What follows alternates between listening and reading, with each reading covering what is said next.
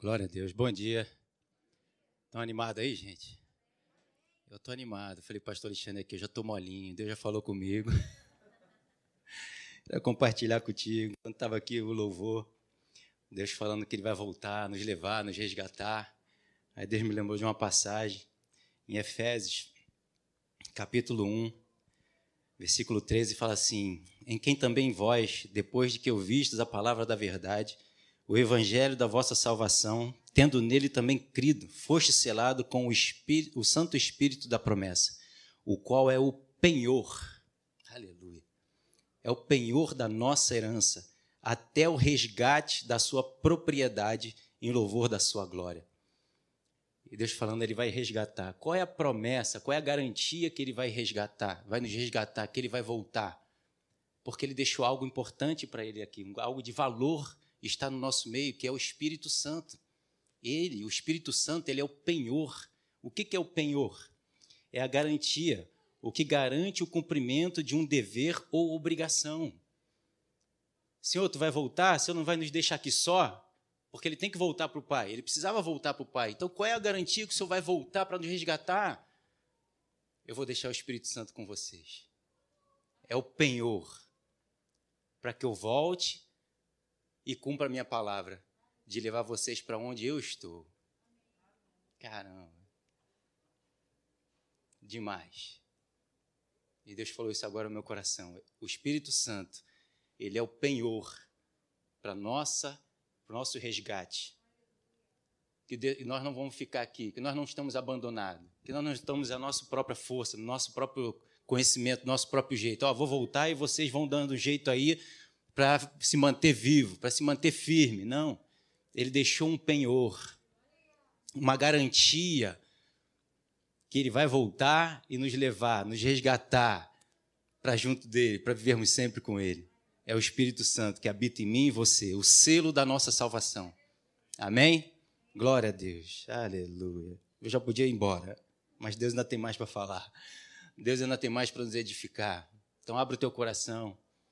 Não venha para o culto achando que é mais um culto, ou você veio só para bater o cartão e dizer para o Senhor: Eu estou aqui, não esquece de mim. Não, abre o teu coração para aquilo que Deus tem para acrescentar e te abençoar te fortalecer. Deus já me abençoou ali bastante com essa passagem, mostrando que nós não estamos só. Aí lembrei também, obrigado, Senhor, de uma mensagem do pastor Paulo Canuto, né, no Evangelho, mostra lá quando Jesus ressuscitou que ele dobrou o lencinho e guardou no lugar separado no alto. E esse é costume dos judeus, de quando eles foram, vão, são convidados a, ir, a irem a uma casa e ele gostou de chegar naquela casa, ele dobrava direitinho o paninho, o lenço e botava no lugar alto, mostrando assim: ó, eu gostei de ter estado com vocês, eu quero voltar, eu vou voltar. E o Senhor faz isso, ele bota, dobra o lenço lá e bota no lugar à parte, mostrando assim: eu gostei de estar no meio de vocês, eu quero continuar no meio de vocês, eu vou voltar. Aleluia. Ô Senhor, segura, senão eu vou chorar e a mensagem não vai rolar. Glória a Deus por isso. Amém, gente? Então vamos lá. Guiados por Deus, eu tenho falado isso aos domingos pela manhã, né? Tenho falado sobre as quartas-feiras sobre Gideão, um homem que não tinha um relacionamento próximo com Deus, não tinha uma intimidade com Deus, mas depois que ele se tornou um, um, um homem próximo de Deus, começou a conhecer a Deus, começou a conversar com Deus, ele foi transformado. Né? E nós temos aqui Elias, em 1 Reis, capítulo 17, no versículo 1. Acho que vocês já vão ter que passar aí, não está rolando, não. Que ele é. Né? Elias era um homem que estava na presença de Deus, diferentemente de Gideão.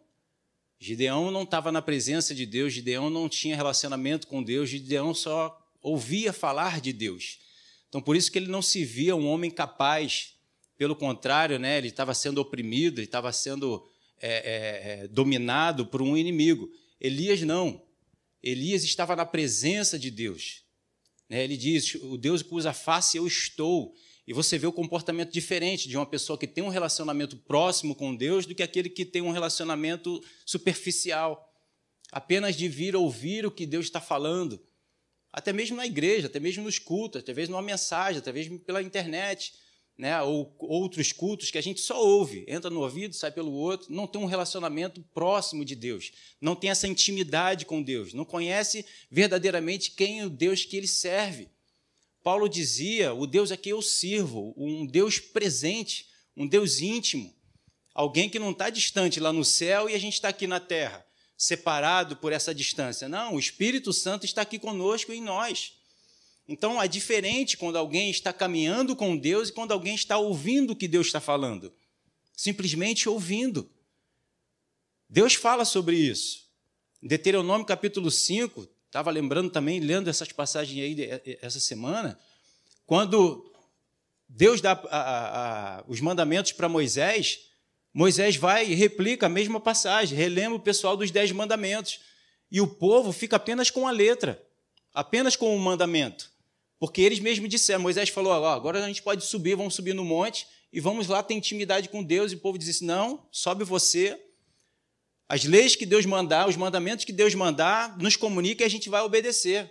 Eles desprezaram a comunhão com Deus, desprezaram a intimidade com Deus, porque ele falou assim: lá em cima pega fogo, e eu não quero subir lá. Mas vai pegar fogo, mas vai nos transformar. Vai pegar fogo, mas vai mostrar vai nos revelar o Deus a quem nós servimos. Isso não tem preço. Pega fogo, mas vai nos purificar. Vai nos transformar da velha criatura para nova criatura. Vai queimar tudo aquilo que me prende a viver uma vida vitoriosa, uma vida plena que Deus planejou e preparou para mim e para você. Então vale a pena pegar esse fogo, porque esse fogo não nos queima, mas nos transforma. É Mesaque, Sadraque e Abidinego. É um fogo que não consome nem os homens, nem as suas vestes, mas tira tudo aquilo que os amarra. Liberta completamente, totalmente aquilo que prendia eles. Assim como cada um de nós, nós vamos chegar perto de Deus, vamos ser disciplinados, como foi falado aqui. Aparentemente, né, não é agradável ao homem, mas depois produz o fruto pacífico. Depois mostra a transformação da velha criatura e a nova criatura. A velha criatura ela precisa ser apagada, ela precisa ser consumida, ela precisa ser destruída. Você precisa carregar contigo, porque estamos aqui vivendo ainda, por enquanto, né? Esse corpo morto é um peso. A gente fala, pô, tem que te carregar o tempo todo. Antigamente falava muito sobre isso, né? Pô, vê se tu fazer uma coisinha aí do meu time, porque eu tenho que te carregar. a gente tem que carregar essa velha criatura. Mas a, a condição da nova criatura tem a força para isso. Viver no espírito e dessa forma você não vai satisfazer a concupiscência, os prazeres, os desejos dessa velha criatura. Você vai conseguir dominar ela. Mas para isso eu preciso viver como Elias, na presença de Deus. Eu preciso viver como Jesus, que é o nosso maior exemplo, na presença de Deus. Para eu conseguir ter as ações e comportamentos da nova criatura, de santidade e do caráter de Deus. Como é que eu vou perdoar alguém? Se eu olho, como o pastor Alexandre tem pregado aqui, né, falado, né? Aquele homem que foi perdoado pelo rei devia 10 mil denários, algo que você olha o valor, é impossível de pagar. E quando vai ser preso? Vai, ó, então vai para a prisão, e quando tu conseguir pagar tua dívida, aí tu sai dali. Se já não tinha condição, porque o valor era muito alto, imagina preso. Tu está preso, como é que você vai trabalhar? Como é que você vai ter renda? Como é que você vai conseguir ter algum valor para poder quitar a sua dívida? Tá, tu está preso. Era a nossa condição, a minha e a tua condição. Mas nós fomos libertos, porque nós fomos perdoados dos nossos pecados. E hoje nós temos livre acesso à presença de Deus para aprender com Ele a ser, quem nós, a, ser como nós somos, como nós fomos criados. Para que, que nós fomos criados? Para viver no perdão, isso tem que ser comum, natural. O que a gente acha que é tão difícil tem que ser natural, espontâneo. Alguém pisou no teu pé, perdão. Mas, pô, mas desculpa a mim, porque eu que pisei no teu pé. Não, mas eu quero te perdoar, irmão. Eu, eu te amo. Eu quero que você não se sinta mal por ter pisado no meu pé. Essa é a nossa natureza. E por que é tão difícil perdoar? A gente fala tanto em perdão, perdão, perdão, e depois ainda chega alguém, né, às vezes não nem daqui, liga para a gente e tal. Eu tenho que perdoar? A palavra diz, a mensagem falou, tudo diz, mas, mas tão difícil perdoar alguém que nos magoa porque a gente acha que foi contra a gente. A velha criatura se sente, né? Tem um sentimento ali abalando. A gente diz: não posso perdoar alguém que me ofendeu, mas nós podemos receber o perdão de Deus. Então nós sempre queremos, como o pastor Alexandre lembrou aqui, queremos ser abençoado, queremos ser, né, falar só as declarações de bênção. Mas o ser a fonte de bênção para alguém. Aí é mais difícil, mas é possível. Essa é a minha e a tua condição. Se eu estou andando na presença de Deus e ouvindo essas mensagens, como eu fiquei aqui molinho, porque o Espírito Santo fala, irmão, minha esposa pode passar a semana toda me desagradando. Eu estou, amém, não quero nem. Eu estou recebendo é o bálsamo de Deus. E o bálsamo de Deus me enche, transborde, que transborde em você também, te encha, te transforme, te mude, porque quem está no erro é você, não sou eu. então vai ter com Deus para Deus também te transformar. Esse foi o motivo pelo qual eu não queria nem casar, porque eu já estou cheio da presença de Deus. Quem é que vai Irmãos, uma mulher, um homem nunca vai te completar. Esquece esse negócio aí, isso é do mundo. Quem te completa, quem te enche é o Espírito Santo, é Deus e é a palavra. É Ele quem te enche, te preenche, te transborda.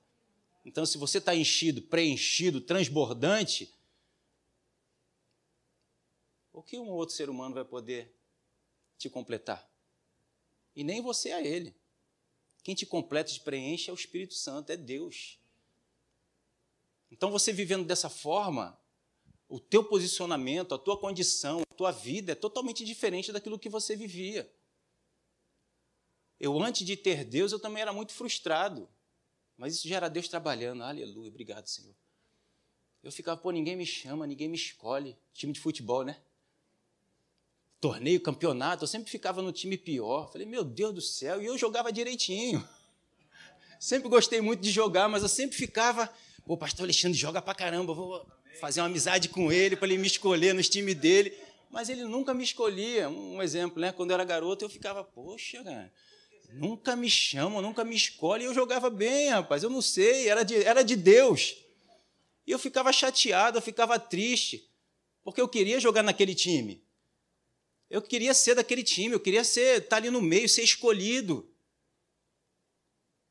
E já era Deus trabalhando. Depois ele falou comigo: meu filho, eu te escolhi. Aí olha o impacto que dá. Ninguém me chama, ninguém me escolhe, ninguém. Eu ficava lá no cantinho.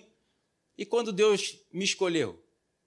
Pô, Deus me escolheu. Deus não só me escolheu, mas Deus morreu por mim para me salvar, para me resgatar, para me tirar do império das trevas e me levar para o reino do Filho do seu amor.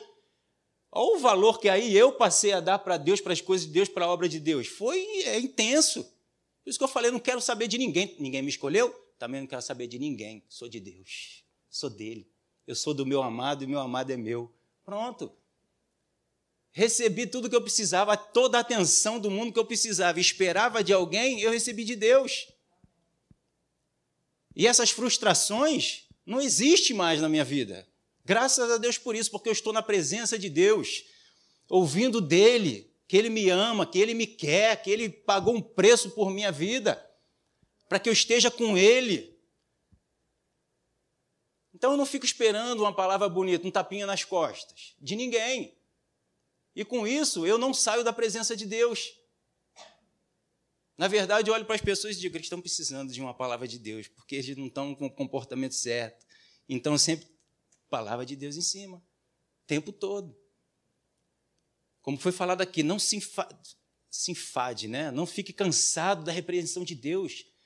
A repreensão de Deus vem para o nosso benefício. Não é porque Deus não está conseguindo nos aturar. Né? Os pais normalmente têm isso, né? reclama com o filho porque não está conseguindo, na verdade, aturar mais o erro do filho. Então muda, abençoado, porque eu não te aguento mais. Mas Deus está nos disciplinando não porque Ele não nos aguenta mais, é porque Ele quer ver o nosso bem, é porque Ele nos ama. Então, a nossa visão para com os nossos filhos, Deus está falando, tem que ser dessa forma. A, a, disciplina para com os nossos filhos tem que ser não porque nós não aguentamos mais aturá-los, mas porque nós amamos tanto a eles, porque não queremos vê-los errando mais, sofrendo. É diferente. É igual, mas é diferente. O motivo tem que ser o certo, o espírito tem que ser o certo, a motivação tem que ser certa. É pelo Espírito Santo, o entendimento tem que ser certo, o espírito tem que ser perfeito. E esse espírito de Deus, a gente precisa permitir com que ele traga essa visão no nosso coração. E aí eu vou ter a visão certa com aquele que vem fazer alguma coisa contra mim, ou com aquele que não faz alguma coisa a meu favor. Quando alguém erra contra mim, na verdade eles estão errando contra eles mesmos. É quando o filho pródigo falou: pequei contra os céus. Eu não pequei contra o pai, pequei contra os céus. Então é essa pessoa que está no lugar ruim. Por isso que Deus diz: ora pelos teus inimigos, para que ele saia de lá. Porque quem está errado, quem está definhando, quem está morto, é ele, não é você. Eu pego contra a minha esposa. Quem é que está no prejuízo? Naturalmente falando, com a visão do homem natural, é ela. Porque eu traí ela, então ela está mal. Aí todo mundo vai consolar ela, não vem consolar a mim. Ô, oh, Gisele, pastor Leandro, hein? Brincadeira, mas vem cá, chora no meu ombro. Não, tem quem tem que ser consolado sou eu. Porque eu que estou no pecado. Quem morreu fui eu, não ela. Ela está na vida ainda. A não ser que ela erre também. Então, quem errou? Foi Adão ou foi Eva? Foi Eva. Adão não precisava ter errado, só que ele embarcou no erro também.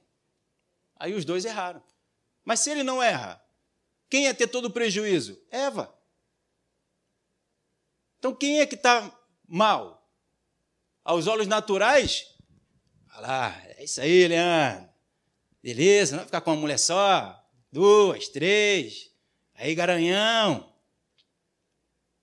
Lá no inferno e nem sabe. E ela lá no céu. Aleluia. Entende a visão? A nossa visão como os filhos de Deus, com a visão celestial de Deus, é totalmente oposta àquilo que nós aprendemos no mundo. Totalmente oposto. Então, quem está governando é aquele que está na palavra. Aquele que está na palavra está dominando, porque está permitindo Deus dominar através da palavra que ele está vivendo, que ele está declarando, que ele está anunciando. Pode ser que demore a, a, a, a ver os resultados. Mas Abacuque diz: escreve a visão. Pode tardar, mas não vai falhar. Não vai falhar. Como é que eu sei disso? por esse relacionamento com Deus. Deus me avivou de novo. Ó, oh, é o penhor da salvação. Eu estou aí, estou com você. Eu deixei algo valoroso, algo que de maior, duas coisas de maior valor Deus nos deu, que foi o seu filho e o seu espírito. Mandou o seu filho, morreu por nós, nos resgatou, mostrando que o nosso valor, o quanto somos importante e valoroso para Deus. Ele não pagou com pedras preciosas, dinheiro, a minha vida é a sua vida. Pagou com o sangue do seu filho. E depois disso, agora eu vou mandar o meu espírito para estar com vocês. Ele é o penhor para mostrar que eu não vou falhar com a minha promessa, que eu vou voltar para resgatar, porque eu não vou deixar meu espírito aí no mundo. E quando eu trouxer o meu espírito, eu vou trazer todo mundo, todos vocês junto comigo, para ficarem comigo, para vivermos juntos para toda eternidade, para todo sempre. Vocês não estão sozinhos, eu estou junto com vocês para capacitar, para fortalecer, para confirmar, para lembrar vocês de todas as minhas promessas e as minhas palavras. Para mostrar a condição que vocês têm hoje para dominar a velha criatura e viver pela nova criatura. O mundo está intensificando as suas trevas, mas a luz também está sendo intensificada, as revelações cada vez são maiores. O entendimento da palavra cada vez é maior porque maior é aquele que está em nós. O Espírito Santo, a verdade, as revelações, o entendimento para a gente suplantar essas mentiras do inferno. Então não precisa ter medo do mundo, da condição, da situação, da circunstância que o mundo está e vai ficar pior. Vão dizer paz, paz no mundo? Não há paz no mundo. O mundo não vai haver paz. Ontem nós estávamos lá nessa confraternização, o irmão recebeu uma ligação do, do, dos primos, né? Mas dos primos nossos, do, dos primos dos cristãos. Coisa depois você me pergunta. Você acha que há condição de haver paz no mundo? Aí o irmão deu uma palavra lá e o pessoal do outro lado da ligação falou assim: pode haver, vai haver paz no mundo. Mentira. A palavra de Deus já diz: no mundo não, não vamos ter paz. A paz está dentro de nós. Eu vos dou a paz, não como o mundo a dá. Lá em, se não me engano, em Jeremias diz: paz, paz, onde não há paz. Não tem como a gente procurar paz no mundo, a paz está em Cristo. A paz está em vivermos na palavra. Tem de paz com Deus. É nele. Mas como nós vamos conseguir viver dessa forma? Como nós vamos conseguir nos manter de pé? Só se eu tiver com esse relacionamento com o Espírito Santo, com a palavra de Deus. Lembrando aqui vocês, Elias não era o único profeta daquela época. Existiam outros profetas, mas os outros profetas, ó, porque o rei estava perseguindo. Então eles não suportaram, porque eles não estavam na presença de Deus. Se submeteram, né, ao que o rei estava falando e se esconderam. Mas nessa condição de Elias, de estar na presença de Deus, apenas Elias, apenas um homem de Deus. Será que nós vamos continuar de pé na presença de Deus sem nos ajoelharmos, sem nos rendermos ao que o mundo está querendo e deixarmos de cumprir a palavra do Senhor? Paulo já diz que o último inimigo é a morte. E será que vamos enfrentá-lo de pé, continuar declarando a verdade, continuar declarando que somos de Jesus, em meio à face da morte? Ou será que nós vamos nos render? Ontem eu vi um pedacinho lá, né, deixado para trás três. No canal 5, né? A propaganda aí, não pode. Rapaz botou o negócio na cabeça do menino e falou: Você nega Jesus? Disse: Não. Ele, Amém. Então estamos no mesmo time. Pode tirar aí o capuz e começar a conversar. Se tivesse que matar, ainda fez lá, né? Gatilhou lá o projétil. E ele não negou Jesus. Será que nós vamos negar Jesus nos momentos, não só no momento de morte, mas negamos a Ele em muitas outras situações? Ah, o mundo está assim, está assado, vamos fazer também. Não podemos, irmãos. Elias não foi deixado só. Elias não estava só. Ele se posicionou com a vontade de Deus, se colocou como um homem de Deus, como fosse a própria presença de Deus, e Deus o guardou, o livrou, supriu todas as necessidades dele. E o que cumpriu foi o que Elias estava dizendo, não o que o rei estava querendo que acontecesse, porque o rei já estava para lá de, de, de afastado de Deus. Outros profetas, profetas de Baal, tudo isso ele já estava cultuando.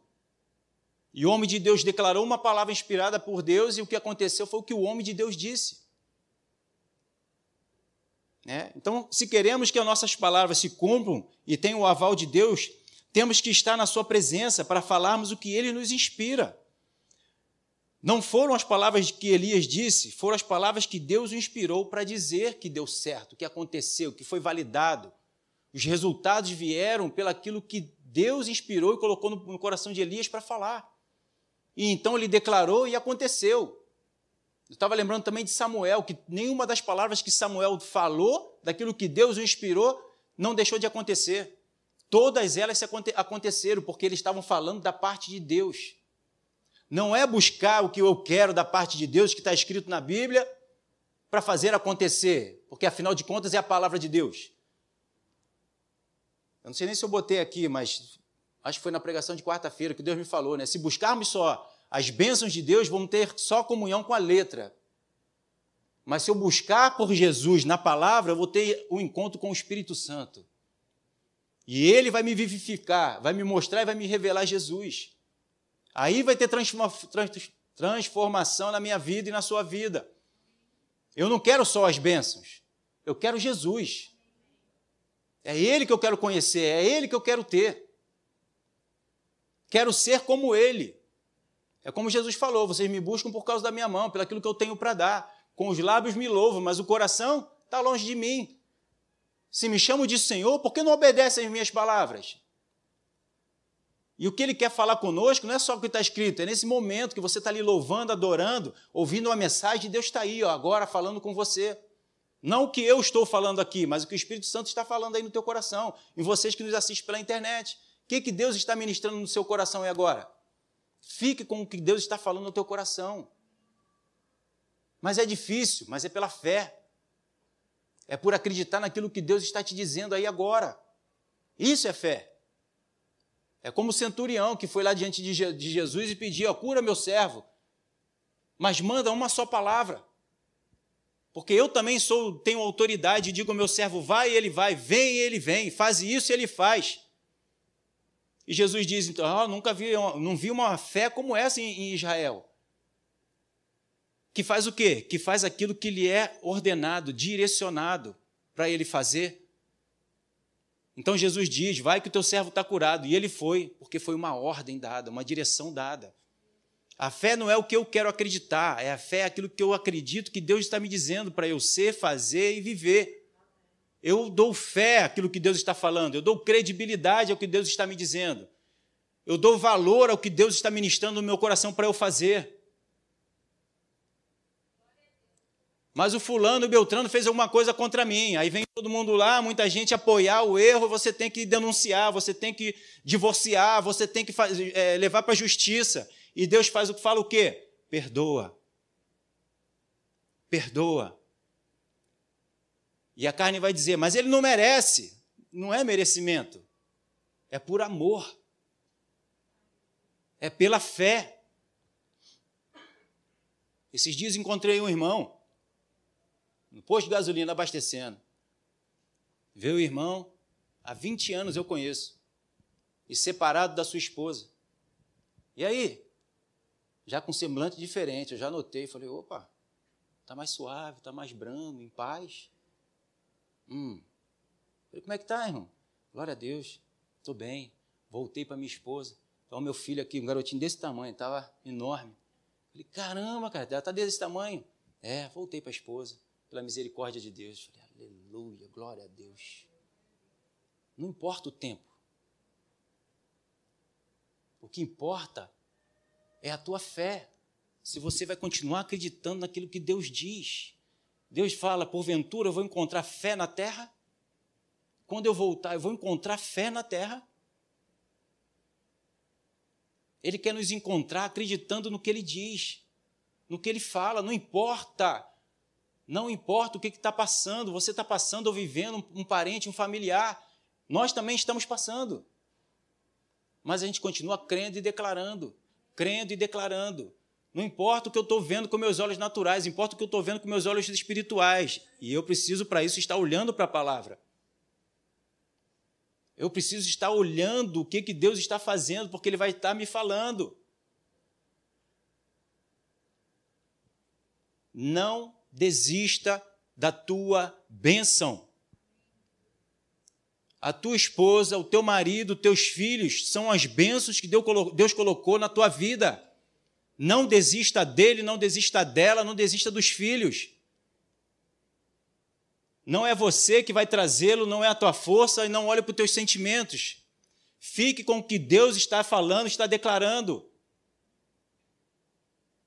A viúva lá, o Elias pediu, a gente vai ver depois, não sei nem se a gente vai ver agora, mas aleluia. Faz o teu bolo e me dá, faz lá e me entrega. Ela tinha dito, vai, vou comer esse bolinho, vai morrer eu e minha filha, não importa. Me dá o que tu tem aí, bota na minha mão. E você vai ver o milagre acontecer. Ela não olhou para a necessidade dela, para o sentimento dela, para o filho dela, que filha dela quer morrer. Mas ela fez aquilo que Deus trouxe para ela fazer. O que eu tenho que fazer? Faz o bolo e entrega na mão do, do filho do homem. Entregou. Foi multiplicado, a provisão chegou. Não olhe para os sentimentos. Você tem mais valor, o teu sentimento, do que a palavra de Deus. Você não acha que Deus tem o maior sentimento pela sua vida, o maior cuidado pela sua vida? Ele deu o filho dele para te resgatar desse sentimento, dessa postura, desse, dessa necessidade humana que eu e você podemos achar que é o melhor para nós. Não é. Ele nos tirou da velha criatura, porque a velha criatura só traz prejuízo para mim e para você é uma criatura decaída, frustrada, decepcionada. Não viva dessa forma, isso é peso. Viva na nova criatura, da forma como Deus hoje te capacitou, te capacitou para viver, acreditando na palavra do Senhor, do seu Criador, do seu pai, do seu amigo, do seu irmão. Não olhe para as coisas naturais, despreze ela. Como chegaram para Jesus dizendo: Jairo, Jairo, Tua filha já morreu. Jesus nem atentou para aquela informação. Não atente para essas informações. Ah, pastor, não dá, é porque você não está buscando a informação do céu. Você não está buscando o que o Espírito Santo está falando. Como o pastor Hélio fala, a gente fala aqui, os cultos, os encontros, as mensagens são pouco.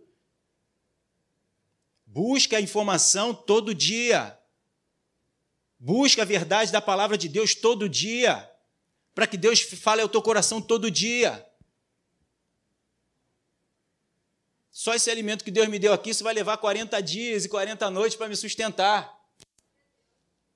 Porque esse é o poder e a capacidade da palavra de Deus no meu e no teu coração. A gente não tem noção disso. Mas creia, dê credibilidade a essa voz, a essa palavra, e você vai vê-la te sustentando. Toda a tua jornada, toda a tua caminhada. Nós estamos também nessa espera. Eu estou na espera dos meus pais desde quando eu me converti. Já tem 20 anos. Mas toda vez o Espírito Santo vem e me lembra: ele não vai morrer enquanto eu não salvar. A chave da morte do inferno estão nas minhas mãos. E meu pai natural continua, já deixou de fumar, já tem uns 5 anos. Fumava desde os 11, hoje ele, ele tem 78. Não deve nem ter mais pulmão. Deve ser só o Espírito Santo que está lá jogando ar e puxando o ar do nariz dele. E todo mais. Minha mãe guarda rancor quando vem conversar, mas quando tu fez isso comigo, quando tu era menino pequeno lá em Barbacena, eu falei, aleluia. Falei, mas obrigado, Pai, porque tu tem o poder para restaurar tudo isso, para quebrar tudo isso. Maior é o Senhor que está em nós, está em mim, que me prometeu do que tudo isso. Isso tudo é mentira do inferno para tentar me, me, me desestabelecer. Mas eu creio no que o Senhor me prometeu, me falou, e eu vou ficar com o que o Senhor me disse. Aí tem uma situação aí para acontecer, final de ano. Aí meu irmão chegou, já falou com a minha mãe, ele falou assim: tá, eu vou me batizar. Glória a Deus. Vou filmar e vou trazer aqui que eu vou batizar minha mãe. Eu vou batizar o meu pai. E quantos mais vão estar lá no meio lá que precisarem, vão junto também. No nome de Jesus, porque o nosso Deus é fiel, não tem como retroceder. Só não acontece com aqueles que retrocedem. Se eu desistir dessa promessa, Senhor, não aguento mais, não quero mais ficar esperando aqui minha mãe, meu pai. Aí eu vou fazer o quê? Se eu não acreditar, mesmo que vai ser transformado, então continuo acreditando. Entende? Então continue acreditando. E eu estou declarando, obrigado, Senhor, que meus pais estão salvos, estão libertos, estão transformados. E depois leva logo, para não ter oportunidade dele titubear e voltar para o mundo. Porque eu sei que eles estão salvos. No momento que entregou a vida, pronto, está salvo, está no céu. Senhor, leva logo. Mas tu não vai chorar Tu não vai ficar com sentimento, ele morreu. Não, eu vou dar glória a Deus e aleluia. Se eu chorar é de alegria. Porque ele foi salvo. Entende? É diferente, a gente não tem medo da morte, a gente não tem medo dessas situações, porque maior é o nosso Deus. Estava vendo lá um pouquinho da novela, aí um dos filhos né, de Gênesis, né? Mas, ó, oh, situação ali dos outros deuses, ele falou assim, um dos filhos lá de Jacó, eu não creio nos outros deuses. Eu creio no meu Deus. Aí aquilo também, pum, falei, é isso. A gente crê no mover dos outros deuses, de outros que se dizem deuses das outras situações? Não. Nós cremos é no nosso Deus.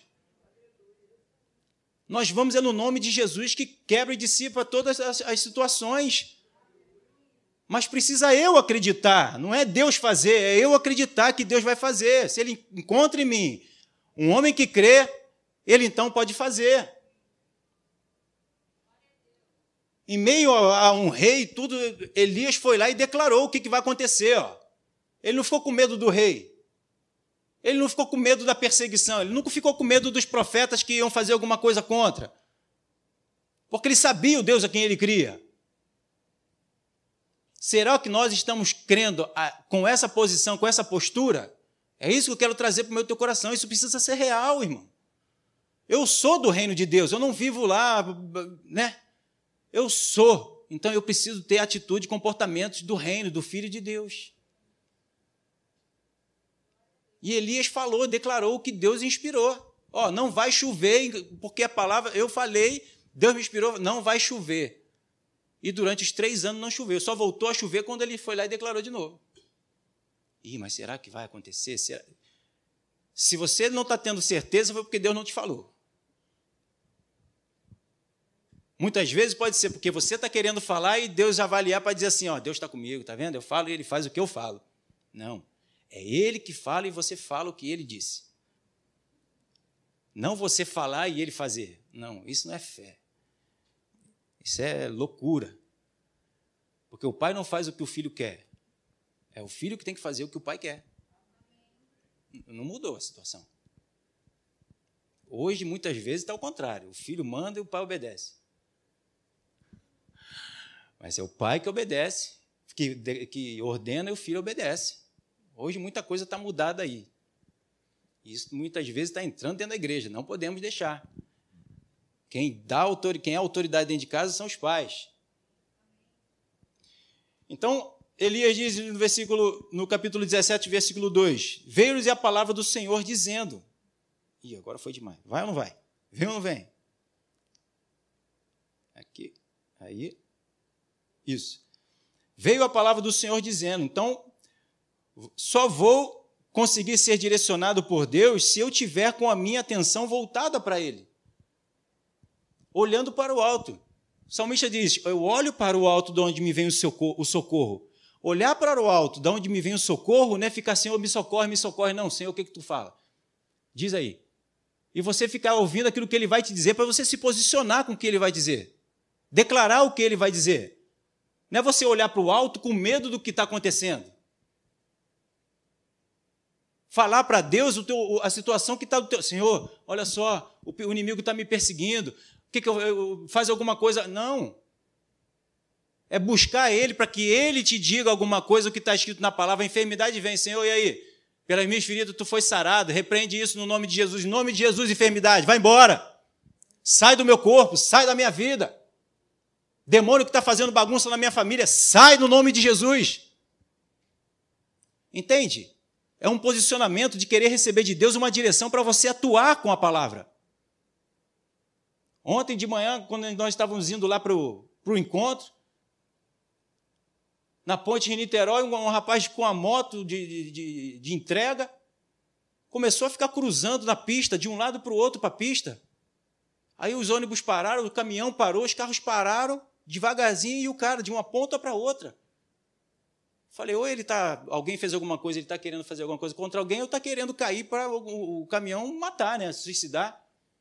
Na hora, repreendi aquilo no nome de Jesus, o Espírito que estava causando aquela situação ali, declarei o Espírito Santo para conduzir ele. Na hora, o menino foi, acertou a moto e foi embora. Essa é a autoridade que nós temos no nome de Jesus. E a gente fica com medo, ou ficamos julgando a situação de, de não, já que está fazendo besteira, é o que ele está semeando, então ele vai colher a morte. E a gente então amaldiçoa. Não, vamos declarar bênção. Na hora o Espírito Santo falou isso para mim ali. Repreende esse espírito no nome de Jesus. Porque ele, tá, ele é vivo, ele te orienta e me orienta. Entende? Então a gente busca a Deus para ter uma orientação, não para falar dos medos da situação. Eu estou atento para ver o que Deus vai me dizer na torre de vigília. A torre de vigília é olhar para a palavra, é estar tá na oração, é estar tá em comunhão, orar e vigiar para não cair em tentação. Orar e vigiar está em comunhão com Deus. Eu estou orando, estou buscando a Deus para saber, para Ele me orientar, para Ele me dizer: a situação está acontecendo, Senhor, e aí? Que, que eu faço? Por que está acontecendo? Qual é a palavra? Qual a orientação? Qual é a direção? Então Ele me diz e eu declaro, e acontece o que Ele me disse que ia acontecer. Porque a palavra tem orientação para tudo. Então só vou conseguir identificá-lo, Jesus, se estiver dentro de mim, através do conhecimento revelado. Eu tenho conhecimento revelado, Jesus está em mim, então quando ele declara, eu vejo, eu reconheço, eu vejo o seu mover antes mesmo da coisa acontecer, porque ele já me revelou. Entende? Você está passando por uma situação, Deus te revela, você já viu o resultado, porque Ele falou já para você. Ele já te disse o que, que vai acontecer. Como ele falou para Sara, dentro de um ano eu vou vir. Ó, dentro de um ano, lá na frente, lá no futuro, ele já falou o que, que vai acontecer. Dentro de um ano eu vou ouvir. E ela vai dar a luz. E ele diz para nós: Eu vou voltar. Aleluia.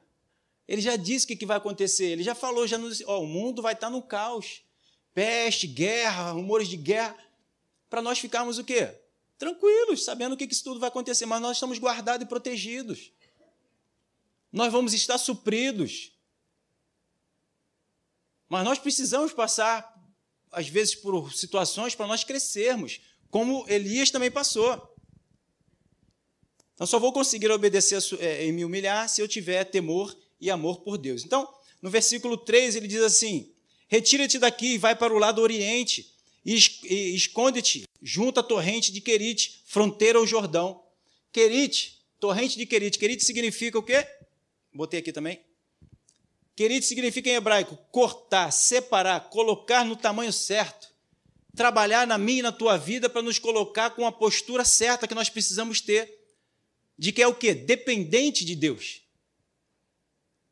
Jesus diz o quê? Não só de pão viverá o homem, mas de toda a palavra que procede da boca de Deus.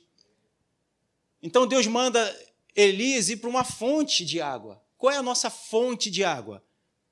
De sustento? Palavra de Deus. Ela é a nossa água, ela é o nosso alimento.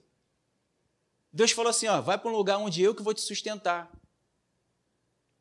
foi trabalhar no coração de Elias, fortalecer mais ainda ele. Mostrar que a nossa provisão não vem daquilo que nós somos ou que nós temos, vem de Deus, vem do seu reino, vem da sua palavra. Não só de pão viverá o homem. Deus, Jesus está simbolizando ali não só do que aquilo que o homem tem, daquilo que ele construiu, não é disso que nós vivemos. Não é do nosso trabalho, não é do nossa, nossa empresa, do nosso, da nossa profissão, do, daquilo que eu tenho ou deixo de ter mas eu vivo daquilo que Deus me diz, daquilo que Deus me promete, daquilo que Deus me revela. É disso que eu vivo. Eu fico sustentado de pé pelaquilo que Deus me fala. Senão, não tem sustento. Então, Deus leva Elias para um lugar onde vai assim: ó, vou te provisionar tudo que você precisa aí. Numa fonte de água, não tem nada. Quem é que vai trazer comida? Quem é que vai trazer? Não tem nada, só tem aqui uma aguinha para beber, beleza. Mas ele disse lá, assim. Lembre aqui de Samuel 17, eu tinha, eu tinha até falado antes, né, 34. Então disse Davi a Saul: Teu servo é, apacentava as ovelhas de seu pai, e sempre, né, um testemunho justamente mostrando quando a gente é trabalhado por Deus, a gente é, elimina todos os nossos inimigos. Né? Então disse Davi a Saul: Teve teu servo é, é, apacentava as ovelhas de seu pai, e sempre que via um leão ou um urso e tomava o cordeiro do rebanho, eu saía após ele e matava, e lhe arrancava bo da boca. Levantando-se ele contra mim, segurava-lhe pela queixada e feria e o matava. Olha, sempre que via um leão e um urso, irmão, então, irmão, não era só um, não foi só um urso, não foi só um leão, não foi só um evento, era sempre que vinha um leão e vinha um urso, são os nossos inimigos. Sempre que vier um leão, vier um urso, nós temos a capacidade de dominá-lo, de matá-lo. Porque Davi vai fazer isso com Sansão, com Golias. E a espada, que simboliza a palavra de Deus, tem a capacidade de cortar a cabeça do nosso inimigo. Entende? Por isso nós precisamos ter a palavra no nosso coração. Para quando o inimigo vier, você com a palavra cortar toda a intenção dele, toda a malignidade dele, todo o propósito e objetivo que ele vier querer consumir na minha e na tua vida. Não pode. A palavra tem o poder de aniquilar todo intento maligno. E interessante que foi a espada do próprio Golias. Saul tentou dar a espada dele para que ele. Não, é muito pesado, não dá, mas é uma, uma espada muito mais pesada ele conseguiu levantar e cortar a cabeça de, de Golias? Por quê? Porque Deus era com ele. Porque a força dele, a capacidade, a condição dele não vinha dele mesmo, mas vinha de quem estava com ele, de quem está comigo e contigo. Por isso ele matava os ursos e leões que vinham contra ele. E ele estava lá, atrás das malhadas, sendo trabalhado, sendo lapidado, sendo fortalecido, sendo treinado, sem querer ter aplausos de ninguém. E Deus trabalhando no coração dele. Deus foi trabalhar no coração de Elias. Vai para uma torrente. Lá eu vou cuidar de você. Bebe daquela água. E nós vamos para a palavra para ser cuidado, tratado, trabalhado, fortalecido, lapidado, a imagem e semelhança de Deus, aprendendo dele, que é manso e humilde de coração, o Espírito Santo que nos exortando, consolando e edificando, para nós podermos enfrentar todas as situações que estão ao nosso redor. Mas a gente fica pedindo a Deus, Senhor, me livra desse problema, me livra desse problema. Que problema? Qual problema é maior do que o Deus que a gente serve? Para a gente estar tá falando de Deus, me livra desse problema, Senhor, não importa que pereçamos. Olha aí, a água está entrando no barco e Jesus dormindo. Jesus descansando. Por quê? Porque Jesus tinha uma palavra: passemos para a outra margem. Eu vou levar vocês até a outra margem. Eu vou conduzir vocês à salvação, à vitória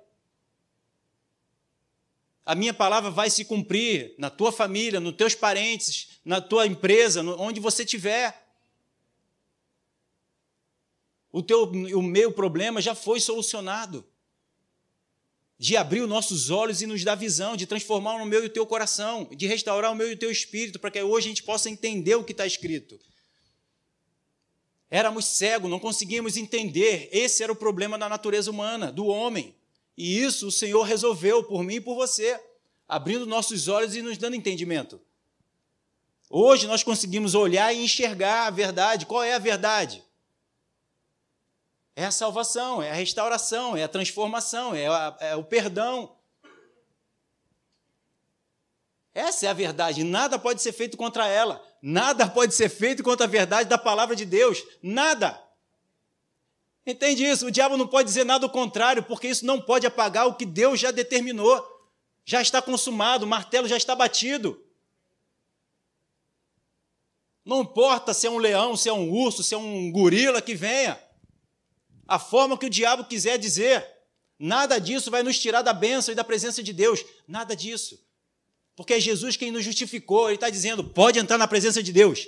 Pode comer dessa mesa repleta de bênção porque nós estamos justificados, nosso preço já foi pago para nós entrarmos na presença de Deus e usufruirmos e desfrutarmos das suas bênçãos, das suas promessas e, primeiramente e principalmente, do relacionamento com Ele. Coisa que não podíamos. Mas hoje nós podemos, para conhecermos toda essa verdade. Não tem bênção maior do que essa. Então Davi vai falar no 36: O teu servo matava tanto o leão como o urso, e este incircunciso filisteu será como um deles, porquanto afrontou o exército do Deus vivo, não será diferente. Entende? Ele foi treinado quando chegou diante de um gigante maior do que ele, ele não se acovardou. Todo um povo acovardado, um rei se acovardou. Todos estavam ali é, é, é, intimidados pelaquela palavra, pelaquela situação. Mas Davi tinha sido treinado, tinha sido trabalhado, tinha sido fortalecido, estava lá, malhadão no seu espírito. Ele enfrentou o problema, foi lá e confrontou. Porque, na verdade, o rei Saul ele já tinha sido desqualificado, não foi? Ele já tinha perdido o reinado, ele só tinha o, o, o, as vestes naturalmente falando. Mas ele já estava desqualificado. Deus já era, Davi já era o rei. Não foi isso? Desde lá de, lá de trás que ele desobedeceu e Deus falou, Samuel falou: oh, tu já foi destituído, não foi confirmado o teu reinado e Deus já escolheu um outro para ele? Não foi? E Golias foi afrontar quem? Golias foi afrontar o rei de Israel, isso aí. E os reis de Israel então mandou quem? Então vou mandar o meu, meu soldado que era quem? Saul? Todos os outros do exército ali? Não, era Davi. E Deus que delimitou ali ao Golias, ó, tu não passa daqui. Aguarda aí que eu estou trazendo o meu, o meu soldado, o meu guerreiro. Porque é Deus quem delimita, até aqui tu não passa. Se um inimigo está batendo e está vendo que o, o, o povo está covardado, ele vai logo chegar e vai botar todo mundo para correr. Por que, que Golias não ia lá e diretamente enfrentar Israel? Porque Deus botou, daqui tu não passa, lá no vale, fica aí aguardando que eu estou trazendo meu menino, meu, meu, meu soldado, para guerrear contra você. E quando Golias olha, é isso que vai guerrear contra mim? Ah, ele não viu a quem estava confirmando a palavra. Maior é aquele que estava em Davi do que aquele que estava no mundo. Não importa o tamanho, não importa a afronta. O leão está ao nosso derredor, bramando. Ele não é um leão. Mas para aquele que não conhece o seu Senhor, não vive na presença de Deus, olha de rio ao rugido. É pandemia, é guerra, rumor de guerra, tudo isso é rugido. Olha a situação financeira, olha a economia. Vivemos por isso? Não vivemos por isso, vivemos pela palavra de Deus. Vivemos pela provisão de Deus do reino, que não falta nada, tudo é abundante, como o pastor Alexandre falou. No, no reino de Deus não há, não há escassez. Nosso Deus é abundante, a provisão vai chegar. Foi o que Deus falou para Eli. Volta, vai lá e o, o, o, o pássaro, né, o corvo lá vai te sustentar. O teu, a tua carninha, teu pãozinho vai chegar. E um corvo que comia isso. o corvo poderia comer a carne, mas ele não tocava naquilo que Deus ordenou. A bênção que é para você, ninguém tira. Ninguém tira a tua bênção. Ninguém, só se Elias, ah, aqui não vou ter nada, eu vou, vou atrás da minha provisão. Aí ele ia sair do lugar onde Deus ordenou a bênção. Rapaz, tua bênção está aqui, tu está querendo ir para outro lugar para buscar a bênção. Tua bênção está na palavra e você está querendo ir para outro lugar para buscar a bênção, para buscar a provisão, para buscar o sustento fica na palavra. Por isso que a Bíblia diz: busca o reino de Deus e a sua justiça, busca o reino de Deus e a vontade do Senhor, e todas as outras coisas vos serão acrescentadas, e você está querendo correr atrás de uma bênção no qual tão, Deus está querendo trazer dez até você, até a mim. Então fica na presença de Deus, não sai daí, na presença de Deus a plenitude de bênção. Por isso que Elias ficou lá, até o momento em que Deus o direcionou. Agora tu vai para uma viúva. Aleluia. A gente continua semana que vem? Não, não sei. Próximo encontro. Glória a Deus. Deu para entender nessa manhã? Então a presença de Deus é tudo o que te basta.